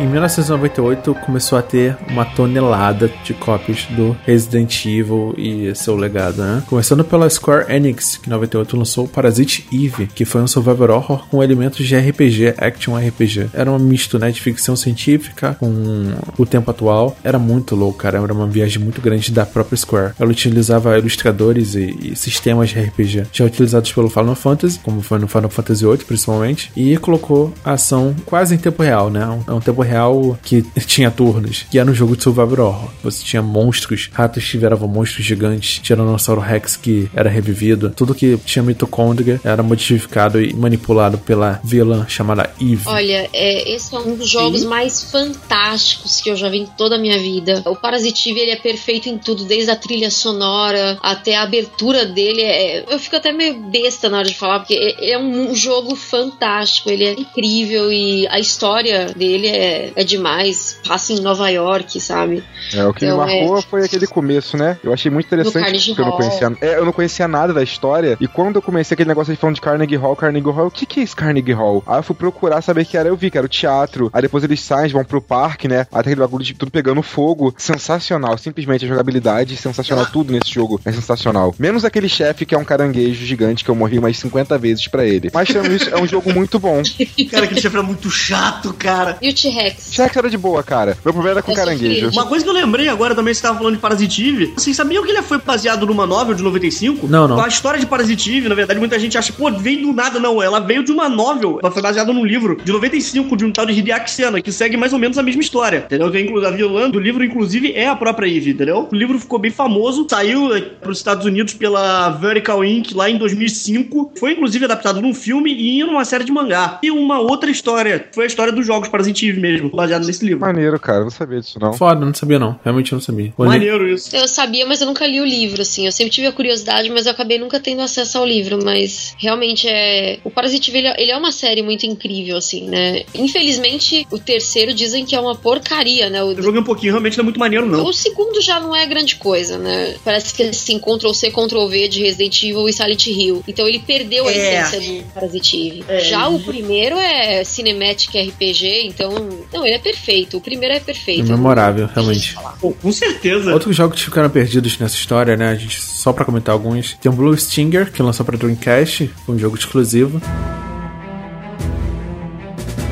Cara, eu nunca ouvi falar nesse jogo. É da, Se- é da, é da SEGA, né? Famosíssimo, famosíssimo. Amo. Sensacional. Sensacional. Eu não joguei, mas ele é famoso. Espera eu consertar meu Dreamcast que eu te chamo. Eu tô com ele aqui em casa. Dois, eu É também preciso original. consertar. Eu só preciso do cabo de força. Eu só preciso do cabo de Pô, cara, eu te empresto. O que, que era o Blue? Eu não lembro muito desse jogo. Eu lembro, assim, eu tenho uma vaga lembrança dele, assim. Mas ele era um jogo muito gostoso, assim. Ele tinha esse sistema de compra de arma, de baús. Tinha uns cenários, assim, bem coloridos e tal, mas, mas ele era muito legal, ele era muito divertido, assim. Foi um jogo, assim, eu achava ele fantástico. Apesar dos cenários serem muito é, lindos, estamos numa ilha paradisíaca, só que o problema é que os inimigos não eram muito lá bonitos. Conflitos, né? É bem contrastante. Porque você tava numa, numa ilha paradisíaca sozinho, só que eram bestas, aberrações, mutantes, etc. Que você tinha que enfrentar até poder chegar na razão do que foi que aconteceu na ilha. Você é um cara chamado Elliot Ballard, que é um membro da, de elite da ESR, conhecida como Emergency Sea Evacuation and Rescue, que na verdade tá de férias, né, nessa ilha, e uma criatura misteriosa acaba coletindo nessa ilha, e a ilha envolta num campo de força. Você fica preso dentro da ilha, e você tem que descobrir o que, que tá acontecendo lá dentro. Isso quando do nada uma outra criatura mística chamada Nefalim aparece na sua frente e começa a te guiar. E você simplesmente tem que descobrir o porquê que o Nefalim apareceu e, por, e o que que tá causando aquilo tudo na ilha. E por que que os mutantes apareceram do nada, entendeu? A história é basicamente essa. Eu gostava muito da jogabilidade dele e dessas coisas de você ter um sistema de coisas, de armas e você poder comprar coisas. Eu gostava muito disso. Você acabava ficando até meio viciado assim, nesse jogo, sabe? É verdade. Ele era muito viciante, assim. E, e era um jogo gostoso, ele tinha uma jogabilidade legal e tal. Então, ele não era aquela jogabilidade tão travada, tá, sabe? Então. O próprio gráfico, né? O gráfico dele era melhorado. Tipo, era o Sim, era Dreamcast. Era o Dreamcast, Sim, né? um jogo incrível, era, era um jogo incrível e saudades Blue Stinger. Olha, quando eu consertar o meu Dreamcast, vai ser a primeira coisa que eu vou fazer, eu vou pegar o Blue Stinger e jogar. Depois o Shenmue, claro. ah, Shenmue, nunca esqueça de Nossa, Shenmue. coraçõezinhos infinitos. Total. Até hoje, todos os fãs de Dreamcast sempre querem arrumar um jeito de falar Shenmue 2, pelo amor de Deus, Sega. Dino Crisis, 1998. Mais um jogo da Capcom, né? Também dirigido pelo Shinji Mikami. O Dino Crisis, ele criou um novo estilo, que é o Survival Panic, né, que a gente falou na primeira parte, que ele não chega a ser o Survival Horror, né? Eles estavam tentando criar uma nova linha de jogos, que é, na verdade, o, Dino Crisis, ele, ele é muito mais pro lado de você fugir, tudo bem, você, novamente, você tem poucos recursos, mas o seu inimigo, ele é muito mais rápido, ele não é simplesmente um zumbi lerdo e ele não tem aquele gore. Então, o dinossauro ele cria muito mais panic do que horror, né? Então, Sim. por isso veio esse termo survival panic. A jogabilidade dele é bem parecida com Resident Evil, né? Até os controles, se eu não me engano, porque faz muitos anos que eu não jogo, inclusive eu preciso comprar na PSN, se eu não me engano, é bem parecida também com Resident Evil. Se eu não me engano, os controles são praticamente os mesmos. Diferente do Resident Evil, ele tinha o cenário quase todo 3D. Quase todo, né? Bom, algumas coisas eram ainda pré-renderizadas, mas uma tentativa aí no PlayStation 1 ainda, né? De usar o máximo de gráficos. E, consequentemente, a câmera conseguia seguir o jogador, né? Agora, não era mais fixa, né? Os dinossauros tinham uma peculiaridade muito bizarra, que era o tamanho deles, né? Começava com os Velociraptors, os mais comuns durante o jogo, só que eles vão crescendo, deixam o Pterodáctilo até o T-Rex, que é o vilão, né? Cara símbolo do do jogo, que tanto que virou um dos nossos botões principais agora. O T-Rex, ele dava vários sustos, né? É uma coisa que eu gostava muito desse jogo, joguei várias vezes também. Um problema meu com esse jogo é tipo assim, não importa quantas vezes eu jogasse Resident Evil 2, 3, não importa, eu tomava susto e ficava apreensivo o tempo todo, né? E o Dino Crisis não, ele me dava só susto, tipo assim, na hora que o dinossauro aparecia, aí você tomava aquele susto assim, mas tipo, ah, de boa, tocava a arma aqui, metralhava ele todo e acabou. Sim. Não tinha aquele medo, aquela tensão, aquela escassez, mas era um jogo legal. Eu só odiava a parte que era embaixo da água. Eu sempre odeio a parte que é embaixo da água, né? Sim, Então, só foi no segundo jogo isso. É, o segundo ele já saiu bastante do survival horror, né? O segundo Dino Crisis, porque ele já meio que virou um jogo de tiro, né? Tipo um shooter, assim. O primeiro, quanto a essa questão de você ficar só, ah, tá, um sustinho ali, é basicamente é o pânico mesmo. Ele, ele não tem o gore, que seria característico do jogo de terror, e ele também não tem o próprio terror, né? Porque o dinossauro ele não é uma criatura sobrenatural. E tudo bem, apesar dele não existir mais, não vai brotar um dinossauro do nada, né? Agora, o zumbi, sei lá,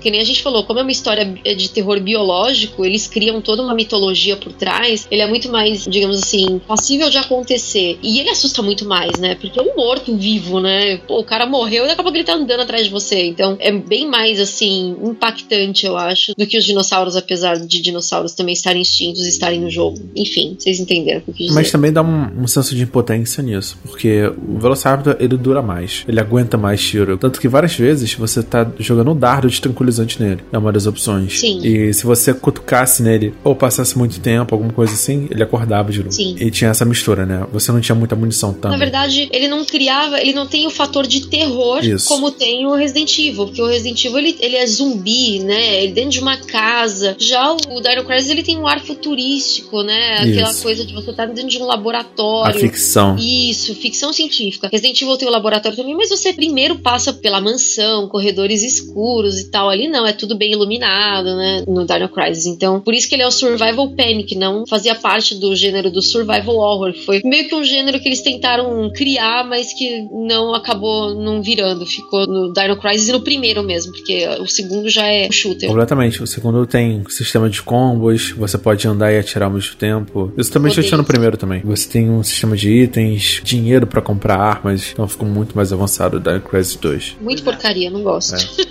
Eu gosto porque tem uns personagens legais e, e na época era o que tinha pra jogar, então. Mas assim, eu reconheço que não era dos melhores. Cara, pior é que o Rodney me falou de uma coisa agora que me lembrou até um outro jogo de survival horror que saiu na mesma época, lá pra 98. Alguém já ouviu falar de Deep Fear aqui? Eu já ouvi falar, mas eu Já- não já ouvi joguei. falar. Também é da época de Saturno. Se não me engano, foi o último jogo que saiu na Europa. Esse eu, esse eu nunca joguei, que sempre quis, eu só vi em vídeo, entendeu? Por alto. Mas fica aí a dica pra quem também quiser dar uma pesquisada, porque eu lembro que era alguma coisa relacionada a você estar preso dentro de um submarino e você tem que enfrentar algumas criaturas mutantes com base de radiação. Era algo assim. Foda.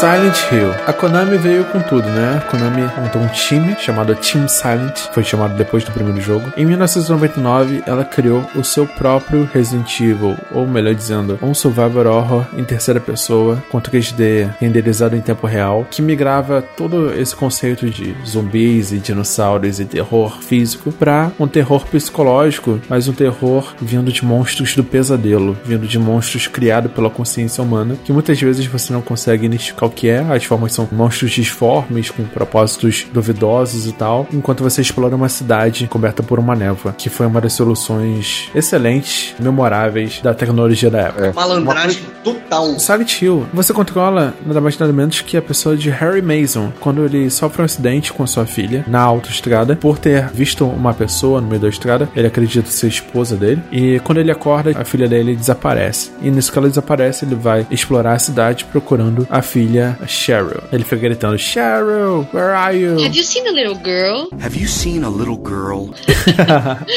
Short black hair. Eu acho um dos jogos mais perturbadores. Anotem esse nome que Tiro Toyama, o cara que fez Forbidden Siren, que a gente já gravou um episódio sobre ele, foi o episódio 5, acredito. Esse episódio é sinistro. Ter o número 5 sobre Forbidden Siren, que Tiro Toyama ele começou no Team Silent fazendo Silent Hill 1, uma obra-prima do PlayStation. Eu me engano muito, né? Porque eu tô velho. O Silent Hill 1 é o que tem a escola, não é? Isso. Sim. Caraca, que jogo horrível. Aí, na moral. É medonho. Caraca, cara. Nossa, Eu jogava na- agarrando no teu É, pé. eu jogando na cidade, o medinho aqui, medinho ali, mas tá de boa, dá pra levar. Quando eu entrei naquela escola, meu amigo, aí, aquela sombrinha daquelas crianças correndo, aí, na moral, que bagulho demoníaco. Oh, alguém lembra daquele nenenzinho? Era um, um fantasminha de um nenenzinho que ficava aparecendo de vez em quando, quando você tava. Sim, lógico. Meu! E você podia- Gente. Ele não se escondia, né? ele ficava ali só parado, não fazia nada, né? Isso. Não, ele só ficava meio que parece que soluçando e, Aham. e ficava perto de você. Meu, aquele bicho era muito perturbador, gente. Era, Era era um negócio sinistro, muito cara. assustador. Aquilo era tenso, aquilo era tenso mesmo. Porque assim, Resident Evil não tem zumbi criança. E assim como também Parasitive também não tinha Não é, inimigo criança. Aí vem o Silent Hill, que coloca ali criaturas que eram crianças um dia e que viraram uns bichos muito cabulosos em uma escola cheia de desenhinhos na parede. Tipo. Eram, meu, eram é- fetos abortados, eu Nossa, acho. é muito cabuloso. É muito É, eu cabuloso. acho que as pessoas que deixaram de jogar videogame da nossa época, tipo, a gente conseguiu. Não é escroto falar isso, mas nossas mentes estão um pouco melhores que a da maioria das pessoas. A gente conseguiu entender que aquilo ali é um jogo e jogou e foi de boa. Acho que a maioria das pessoas que não continuou jogando videogame na vida foi por causa de coisas desse tipo. Tipo assim, ah não, o videogame faz mal pra você. Eles se influenciavam muito fácil por esse tipo de coisa, né? Deve ser, eu imagino, né? O Silent Hill, na verdade, eu acho que eu me forcei um pouco a jogar ele, porque Não, eu me forcei também, ele cara. é, é um jogo pesado. Não era um jogo que você se sentia bem feliz jogando, entendeu? Bom, ele fala sobre pacto demoníaco, né? Sobre você liberar o demônio. Então, tipo,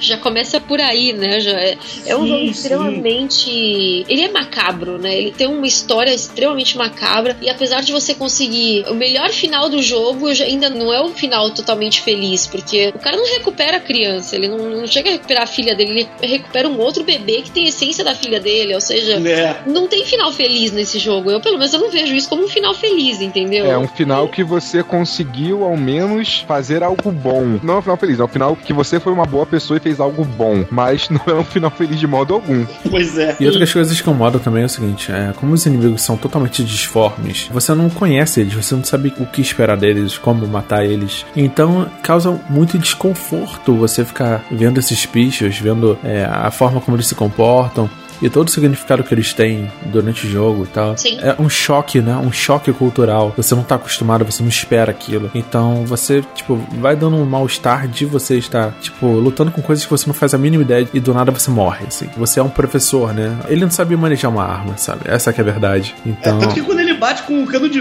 A primeira vez que você pega o cano de ferro, quando ele bate, ele bate todo troncho, É, né? quando cara? ele tira com uma pistola também, ele não sabe pegar uma pistola que nem é policial. Então. É, e é importante a gente lembrar que, assim, a antagonista do jogo é uma criança. É uma criança que tá numa cama. Na verdade, todo aquele mundo de Silent Hill, aquele mundo paralelo, são sonhos dela. Aham. Ela tá toda queimada porque a mãe dela é uma maluca que tentou, tipo, tirar o demônio. Tentou fazer o demônio surgir a partir do corpo dela. Então, a gente escuta até, tem uma parte que a gente encontra aquela Lisa, né, que é a enfermeira, e a gente escuta uma fita dela, que ela fala, né, que, ah, não, quem que teve coragem de fazer isso com uma criança? Porque os ferimentos dela não param de sangrar, eu fico trocando a, a gase toda hora e, e ela não para de sangrar e a menina tem febre alta, sabe? Então é, é muito cruel, porque já começa por aí. Você descobre que, que tudo aquilo tá sendo causado por uma criança. Sim. Pra É. você ver como a, a mente de uma criança ela não é uma mente ingênua, né? Porque Ela reage. é, ela conheceu todo o mal a partir do momento em que fizeram mal pra ela. E aí ela reagiu a esse mal. E criou todo aquele universo paralelo em em Silent Hill e transformou, matou a cidade inteira. Eu acho que na verdade, é, sim, ela deixou de ser ingênua, mas eu acho que é pelo fato dela ser uma criança e ser ingênua que ela fez aquilo tudo, entendeu? Vamos por assim, ela não entendeu o mal feito a ela, do porquê daquilo e respondeu aquilo tudo daquele jeito também. O que ela conheceu, ela deu de volta, né? E ela É. pode ser que ela nem entenda muito bem aquilo que ela tá fazendo, mas é o que ela é uma coisa que ela tem. É a o que visão. É o fizeram jeito que ela com consegue reagir, né? Seja a reação até às vezes da dor dela também, das dores que ela Exato. sente das Aí queimaduras. ela foi, né? ah, é assim que fizeram comigo, então é isso que eu vou fazer com os outros. Ela não entende que aquilo é uma coisa má, ela não entende que aquilo é ruim, ela só entende, tipo assim, fizeram comigo, é o que eu vou fazer com os outros. Mas né? isso é uma percepção totalmente oriental da coisa, né? Porque o oriental ele não tem essa divisão do bem e do mal, né? Ele tem. Ele tem a divisão do bem e do mal. Ele tem a divisão de, de demônio, de inferno, como se fosse algo normal, porque a cultura deles é muito diferenciada da nossa. Eles não têm esse preto no branco, sabe? Totalmente. Porque. Ah, sim, sim. O deles tem muitos tons de cinza. Isso. Porque todos eles têm um peso, né? Todo mundo tem uma culpa, todo mundo tem um defeito e eles levam isso, Isso, em exato. consideração também. Só pra fechar o Silent Hill, o que que ele trouxe de novo? Principalmente o gráfico, né? A, a solução que eles deram pra uma cidade aberta. Você explorar uma cidade gigante que o gráfico era renderizado em tempo A real. novidade, ao meu ver, foi eles terem posto elementos bem diferenciados. Não tinha um monstro específico ali que você sabia como fazer, né? Você não sabia como matar. Eram monstros distorcidos que saíram do subconsciente de uma criança. Tinham crianças, apareciam ali, são coisas que deixavam você mesmo se sentindo mal, coisas que perturbavam você, não te deixavam bem.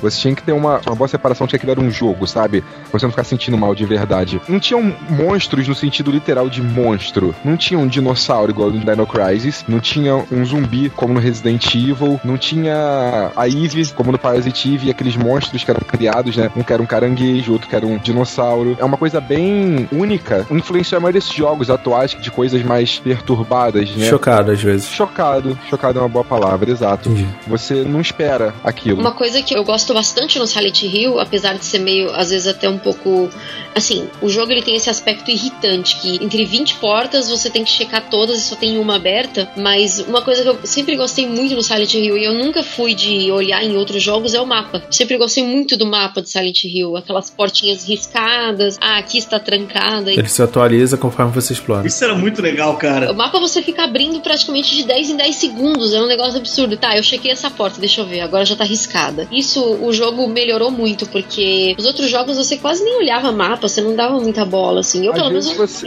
bola. É, você até olhava às vezes, tipo, igual o Resident Evil tinha mapa, mas ele não tinha as marcações que tinham no mapa do Silent Hill, né? Você tinha É. que ir lá e, caraca, será que eu fui nessa sala? Vou ter que ir lá. Aí eu ia lá de novo e já tinha ido na sala. Isso era muito É. ruim. E o Era um Hill mapa já- meio, assim, meio futurista, né? é, não era Silent que nem... Hill, re- Silent Hill é realmente como se o cara tivesse com um mapa de papel no bolso e fosse riscando as coisas. Isso era muito E eu bom. tinha medo de entrar nas salas, pra falar a verdade. Eu tinha medo de ficar explorando essas salas novas. Quem não tinha medo, cara? Todo mundo tinha medo, cara. Eu tinha um cagaço, muito sério. Que era tudo escuro, né? Só tinha uma lanterna. Não, e o barulho daquele maldito rádio quando você tava chegando perto de algum inimigo. Gente, Essa é uma outra inovação muito importante.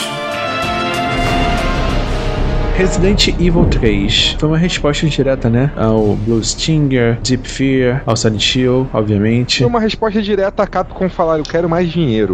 Exatamente. E o que que podia melhorar, assim? Se no primeiro Resident Evil você tinha uma mansão, no segundo você quis levar isso pras ruas, deixar um cenário mais realista, né? E agora no terceiro você tem a sua luta pela sobrevivência da Jill. O 13 que traz o, o inimigo icônico até hoje do Resident Evil, que é o Nemesis. Ele dá toda aquela jogabilidade do Resident Evil que já tinha trago do 2, pega alguns elementos dos outros jogos no meio do caminho e te dá um inimigo ícone dos jogos de terror, que é o Nemesis. Caraca, cara, Resident Evil 2 continua sendo o meu jogo preferido da franquia, mas o 3, as partes que o Nemesis aparece, meu amigo, corre. E agora você tinha muito mais combate, né? Também. Muito mais, né? Ele, na verdade, assim, quando saiu o 2, saiu na direção do Hideki Kamiya, e o Kamiya, ele não era um fã do gênero de terror, e o Mikami achou que o jogo ficou muito voltado pra ação. Então o Mikami falou: não, este não é o verdadeiro Resident Evil 2. Vamos lançar um jogo que tenha a essência de um Resident Evil 2. E aí disso saiu Resident Evil 3. Que ele tecnicamente se chamaria Resident Evil pra eles, né? É considerado como Resident Evil 1.9. Porque ele se passa antes da história do 2. Entendi. Uma grande parte dele se passa antes da história do 2. Eles quiseram continuar a história do 2, né? Ele se passa 24 horas antes e 24 horas depois da história do Resident Evil 2. E ele dá um encerramento pra cidade de Raccoon. Ele fecha o ciclo da cidade de Raccoon. A partir daquele momento, Raccoon vai ser sanitizada, como eles falam, né? Bombardeada por mísseis e vai deixar de existir. Só que antes, a Umbrella quer acabar com toda e qualquer pessoa, porque na verdade o míssel é o, digamos assim, é a cartada final. Eles querem acabar com toda e qualquer pessoa que possa ser uma prova, um arquivo vivo, uma prova viva contra eles. E entre essas pessoas estão os Stars. E desses Stars, dois estão na cidade, estão vivos, que é o Brad Vickers, que é o piloto do helicóptero do Resident Evil 1, o medroso que deixou todo mundo lá na floresta, e a Jill Valentine, que é uma, agora uma ex-Stars, porque na verdade o esquadrão foi suspenso depois que eles foram desacreditados dos fatos que aconteceram na mansão, porque a polícia estava comprada. Não só a polícia, mas a prefeitura também. O prefeito também estava comprado pela Umbrella, porque a Umbrella praticamente comprou a cidade. Tudo que se relacionava a Raccoon, tanto que eles falam Raccoon City, Home of Umbrella, porque a cidade ela era sustentada pela Umbrella. Todo mundo trabalhava na Umbrella, basicamente. Então ninguém quis acreditar que a Umbrella era culpada das mortes que estavam acontecendo e que estavam assustando a população da cidade. E aí, a partir disso, a coisa saiu totalmente de controle e a epidemia se espalhou pela cidade. E aí todo mundo virou zumbi. O Nemesis foi uma. Como fala o termo? Vamos limpar geral. Queima de Experiência. arquivo.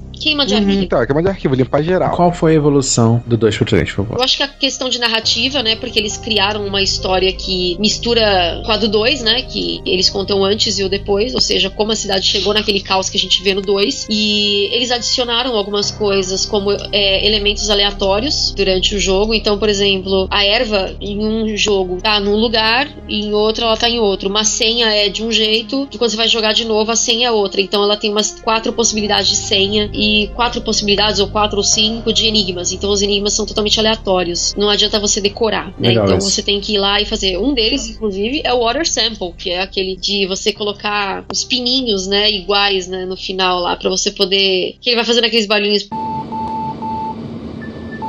Esse, que ficava, você Aham, ficava sim. uma hora lá tentando resolver. Nossa, É, lembro. Era tenso. Mas que eu amo, eu amo, eu amo esse puzzle. Vocês nem, é o meu puzzle favorito da série. E eles colocaram também a esquiva, né, no jogo, que não- você não tinha. Possibilidade de você fazer a munição do Nemesis, que é tenso. É muito tenso até É porque hoje. se você tinha medo dos zumbis, ah, meu filho, você não viu nada. Dá 10 passos em 3, ele já tá colado em você. Te dando É. soco e jogando uma bazuca na sua cara. Exato. E ele não morre, não morre nunca, ele te persegue o jogo Pra inteiro. Principalmente, a maior evolução que eu encontrei do 2 pro 3. O primeiro, ele não tá limitado a Police Station. Ele se espalha por toda a cidade. Então, os cenários são os mais diferentes possíveis. Os mais diferentes possíveis. Isso me chama muita atenção. Porque isso vai permitir você ir pra hospital, pra Police Station, pra Torre do Relógio. Enfim, mil lugares. E no final você vai pros laboratórios pra tentar escapar, enfim. E toda a reviravolta do pessoal que tá te caçando, né? Junto com o Carlos Oliveira. Ela se junta a um mercenário, né? Que é um exército de homens que tinham algum passado que os condenava, então eles tinham crimes no passado. A Umbrella compra esses homens em troca da liberdade que eles vão ter, né? Que é eles poderem ter os crimes, digamos assim, meio que apagados. Eles têm que trabalhar para ela em serviços meio sujos, assim, que é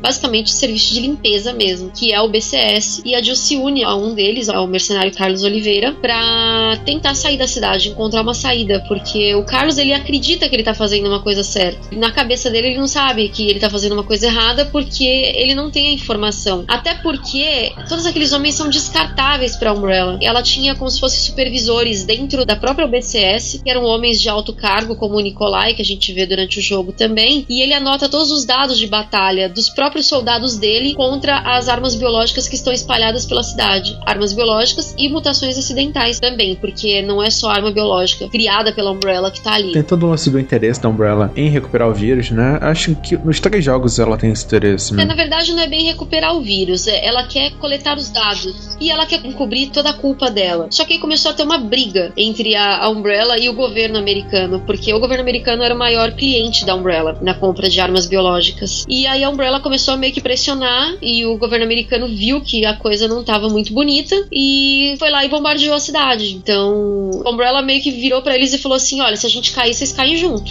Basicamente. Disso que eu gosto em Resident Evil, essa história rica que existe por trás. Que a gente joga, mata os zumbis e tal, mas foge do Nemesis tudo, mas a gente, na verdade, não se liga nesses pequenos detalhes da história. Que, por exemplo, só um detalhe, só rapidinho, só pra citar, é que o William Birkin ele tava em contato já com o governo americano pra pedir proteção, pra acabar com o intermediário. Ele sabia que ele era dis- dispensável pra Umbrella, que é o cientista do G-Virus que aparece no 2, que é morto, inclusive, no 2, né? E ele sabe que ele é descartável pra Umbrella, que a qualquer momento a Umbrella vai se desfazer dele pra poder limpar as provas, que a Umbrella não quer ninguém que saiba os segredos dela. O William não é aquele cara que vira aquele bicho gigante no final do Resident Evil 2, não é? É, é Ou ele não? mesmo. Cara, É ele- ele. Eles não querem que ninguém saiba dos segredos deles, né? E o William começa a se tocar disso. E, e ele pede, ele vai atrás de agentes do governo americano pra tentar pedir proteção e tentar vender o vírus pra eles. Então a Umbrella descobre, e por isso que começa essa treta entre a Umbrella e o governo americano. Um quer puxar o tapete do outro e um quer limpar a própria barra, quando no fim os dois estão envolvidos até o O pescoço. pouco que eu joguei, eu conheço mais pela história mesmo, que eu tava lendo mesmo, entendeu? Eu não joguei muito. Eu confesso que eu joguei mais Parasite Eve e Silent Eu Hill. joguei muito 3, na verdade, eu- eu acredito que eu tenha começado pelo 3. Pela versão japonesa mesmo, pelo Biohazard. Aquele jogo é lindo, apesar de eu, de eu ter medo do Nemesis até hoje, assim. Eu Até não- hoje. Não muito Nemesis, não. Acho que foi ainda nesse ano, peguei pra Playstation 3 e tentei matar o Nemesis. Foi tipo um desafio, matar ele no primeiro encontro. It's him! That monster just doesn't give up! E eu não consegui. Ah, vai nessa.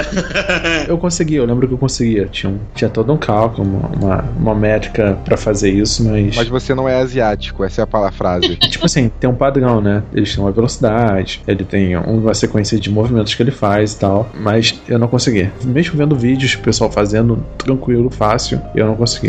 Reza a lenda de que o Nemesis ele é canhoto, né? Então, se você ficar sempre do lado direito dele, ele não pega você, ele não agarra você. Isso. Só que pode acontecer de você levar um soco, mas aí é- também não dá pra evitar tudo, né?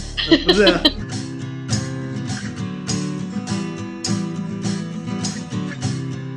Em 2001, o Team Silent apronta mais uma e cria o Silent Hill 2. É, Silent Hill 2 ele foi muito icônico, primeiro pelos gráficos, saindo para PlayStation 2, né, na época, principalmente pelo tom perturbador e desafiador que ele levou a série adiante, né. Além de melhorar todos os aspectos do, do primeiro jogo, ele criou personagens memoráveis que são lembrados e, enfim, teve um remake, né, em 2012, um HD Collection. O Silent Hill 2 realmente é um ícone da série. Assim. É o mais lembrado. Foi o jogo que inseriu o Pyramid Head, né? O Pyramid Head, cabeça pirâmide. Sim, sim. E as enfermeiras do Silent Hill. São inimigos que retornam em outros jogos da franquia. A Nurse, do jeito que a gente conhece, começou no 2. Porém, enfermeira já é um inimigo que tem desde o primeiro, Sim, quando você verdade. entra no hospital. No primeiro, elas tinham tipo uma bolha nas costas, era uma coisa bizarra. Elas sempre andavam curvadas. A partir do segundo, elas começaram só a se mover quando você se movia. E elas vinham na direção, na sua direção. A maioria dos inimigos, né? Eles têm conotação totalmente sentimental com o personagem principal. Então, tudo isso é revelado durante o jogo. É, eu não vou falar aqui tudo. A maioria das coisas é spoiler que eu posso falar. Mas todos os inimigos são pedaços da história do próprio personagem principal. Tudo aquilo está sendo tirado da cabeça dele. Alguma parte está sendo tirada da cabeça dele, entendeu? Sempre como uma ameaça ao personagem principal, pelas dúvidas, pelas ânsias, pelo que ele espera.